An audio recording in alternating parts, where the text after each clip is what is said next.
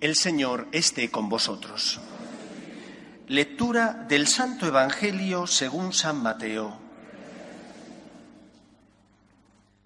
En aquel tiempo dijo Jesús a los sumos sacerdotes y a los ancianos del pueblo, Escuchad otra parábola. Había un propietario que plantó una viña, la rodeó con una cerca, cavó en ella un lagar y construyó la casa del guarda la arrendó a unos labradores y se marchó de viaje. Llegado el tiempo de la vendimia, envió sus criados a los labradores para percibir los frutos que le correspondían. Pero los labradores, agarrando a los criados, apalearon a uno, mataron a otro y a otro lo apedrearon. Envió de nuevo otros criados, más que la primera vez, e hicieron con ellos lo mismo. Por último, les mandó a su hijo diciéndose, tendrán respeto a mi hijo. Pero los labradores, al ver al hijo, se dijeron, Este es el heredero, venid, lo matamos y nos quedamos con su herencia. Y agarrándolo, lo empujaron fuera de la viña y lo mataron. Y ahora, cuando vuelva el dueño de la viña, ¿qué hará con aquellos labradores? Le contestaron, hará morir de mala muerte a esos malvados y arrendará la viña a otros labradores que le entreguen los frutos a su tiempo. Y Jesús les dice, ¿no habéis leído nunca la escritura? La piedra que desecharon los arquitectos es ahora la piedra angular. ¿Es el Señor quien lo ha hecho? ¿Ha sido un milagro patente? Por eso os digo que se os quitará a vosotros el reino de Dios y se dará a un pueblo que produzca sus frutos. Palabra del Señor.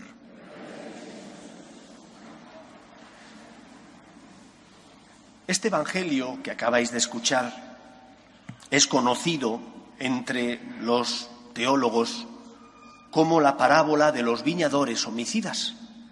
Y es una parábola autobiográfica, es decir, Cristo habla de sí mismo. Él que es el Hijo de Dios sabía lo que iba a ocurrir y por lo tanto sabía que le iban a perseguir y que en Jerusalén moriría entregando la vida para salvar a todos los hombres. Y como es Hijo de Dios y lo sabe, pero viene precisamente para cumplir un plan, el plan de salvación de Dios, acepta la voluntad de Dios Padre y el designio de los hombres y morirá por nosotros en la cruz. Sin embargo, el Evangelio deja a las claras, en primer lugar, que hay alguien que es el dueño y señor de la viña. Ese es Dios. Y que por lo tanto la viña le pertenece a Dios, no a los labradores.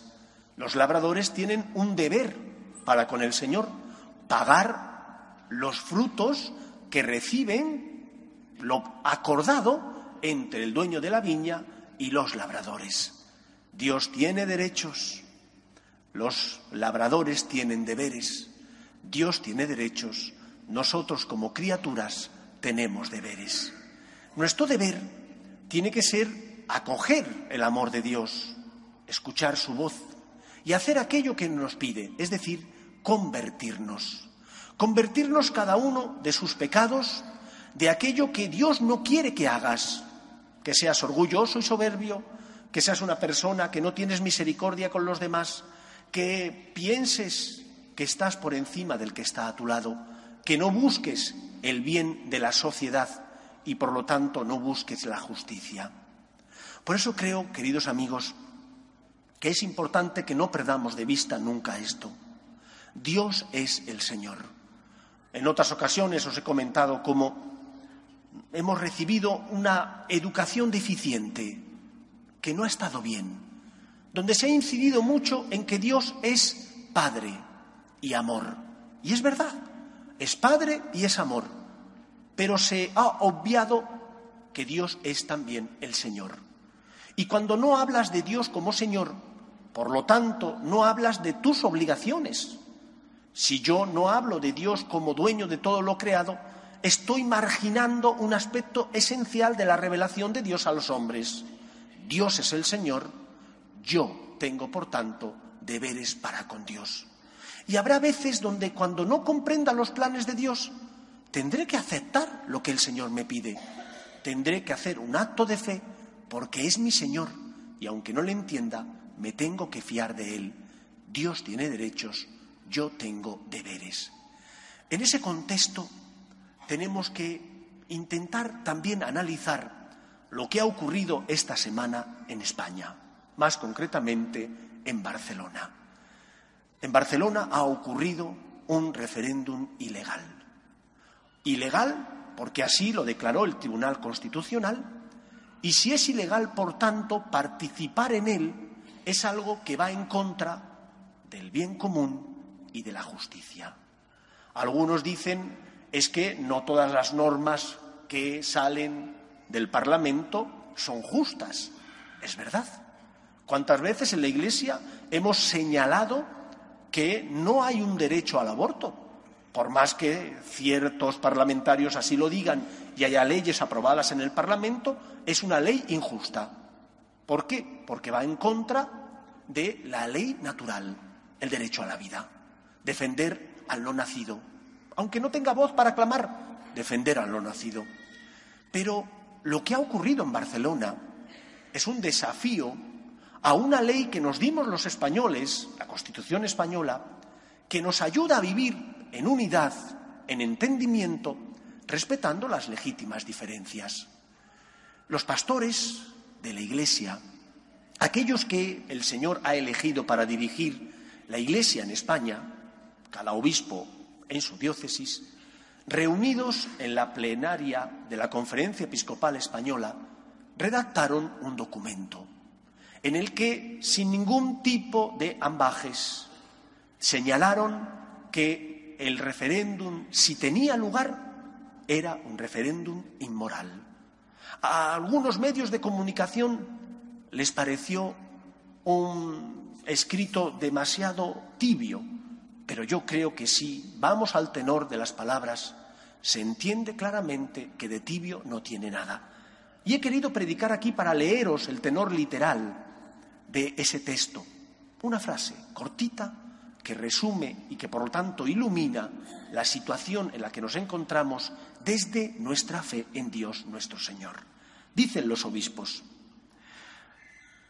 por tanto, es necesario que las autoridades los partidos políticos y otras organizaciones, así como los ciudadanos, eviten decisiones y actuaciones irreversibles y de graves consecuencias, que los sitúe al margen de la práctica democrática amparada por las legítimas leyes que garantizan nuestra convivencia pacífica.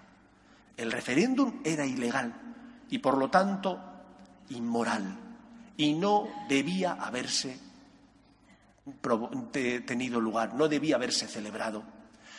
Doloroso fue ver cómo eclesiásticos votaban, cómo colegios, cómo instituciones de la Iglesia que viven en Cataluña promocionaban este plebiscito ilegal que, además de ser ilegal, era inmoral.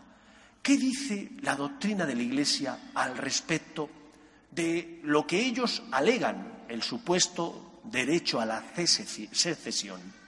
Dice el Papa Francisco, en una entrevista en el año 2014 en La Vanguardia, nombrando a Cataluña, nombrando a otros países y regiones que se quieren separar, dijo, solamente existe derecho a la secesión en aquellos lugares territorios, naciones, que han sido anexionadas por la fuerza, es decir, donde hay colonialismo.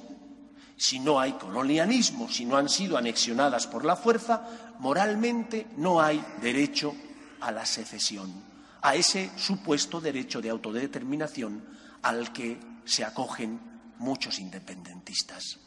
Por lo tanto, queridos amigos, nosotros como católicos tenemos que rezar por la paz, Rezar para que nos mantengamos unidos, siendo fieles a la verdad revelada, porque Dios tiene derechos y no se puede mentir, y que algunos eclesiásticos hayan votado, como un obispo, el de Solsona, el que personajes públicos de la Iglesia que vive en Cataluña hayan manifestado su apoyo, 300 curas o más, a ese plebiscito ilegal, no deja de que tengamos que señalar que es un acto inmoral. Y quiero terminar esta parte de la humilía trayendo a colación un escrito, una instrucción de la Conferencia Episcopal Española en el año 2002. Hablaba del terrorismo de ETA, pero también ilumina esta situación concreta en la que nos encontramos.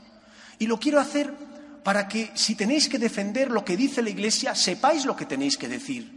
No lo que dicen algunos de la Iglesia, sino lo que dice el Papa y los obispos. Porque tenéis que tener argumento para defender la verdad, porque solo la verdad nos hará libres y nos ayudará a vivir en un pueblo en paz y, por lo tanto, que busca el bien de todos. Dijo la conferencia episcopal en el 2002, respecto a la voluntad impositiva de independencia, los obispos hemos recordado, a partir de la doctrina social de la Iglesia, que no cualquier pretensión de independencia es moral poner en peligro la convivencia de los españoles, negando unilateralmente la soberanía de España, no es ni prudente ni moralmente aceptable. La Constitución española de 1978 es hoy el marco ineludible de convivencia. Por eso pretender unilateralmente alterar este ordenamiento en función de una determinada voluntad de poder es inadmisible. Yo me pregunto, ¿qué pensarán estos eclesiásticos que en lugar de pensar en cuidar del pueblo de Dios, en llevar el amor de Dios y la esperanza de Cristo a las familias, se dedican a dividir la sociedad? ¿Están siendo buenos administradores de la viña o están siendo nefastos administradores de la viña? ¿Están pagando los derechos de Dios ¿O por el contrario están ellos buscando egoístamente lo que ellos creen que más les beneficia? La Iglesia condena el secesionismo en Cataluña.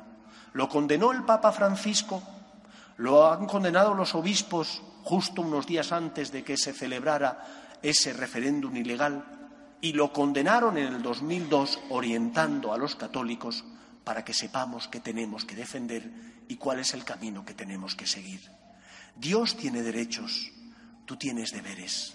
Escucha la voz de Dios que te habla por medio del Papa y de los obispos, del magisterio de la Iglesia.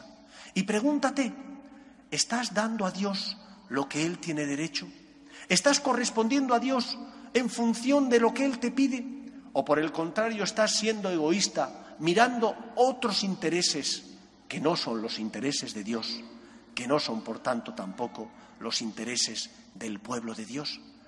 Pidamos y recemos por la unidad de España, porque es un bien moral a defender, porque en España, que es un país democrático, donde además hay una descentralización importantísima, las autonomías tienen muchísimo poder. No es verdad que el Estado central persiga las autonomías. Es falso. Pocos estados del mundo tienen tanta descentralización y, por tanto, han concedido tantas competencias como España a las 17 autonomías que la forman. Pidamos al Señor por nuestro país, para que nos mantengamos unidos, respetando las legítimas diferencias. Y recemos también por aquellos eclesiásticos que, cegados no sé por qué otros intereses, en lugar de defender los derechos de Dios y del pueblo cristiano, se dedican a predicar una doctrina que no es la doctrina de la Iglesia, que no es, por tanto, la voluntad de Dios. Que el Señor nos bendiga, que el Señor proteja a España. Nos ponemos en pie.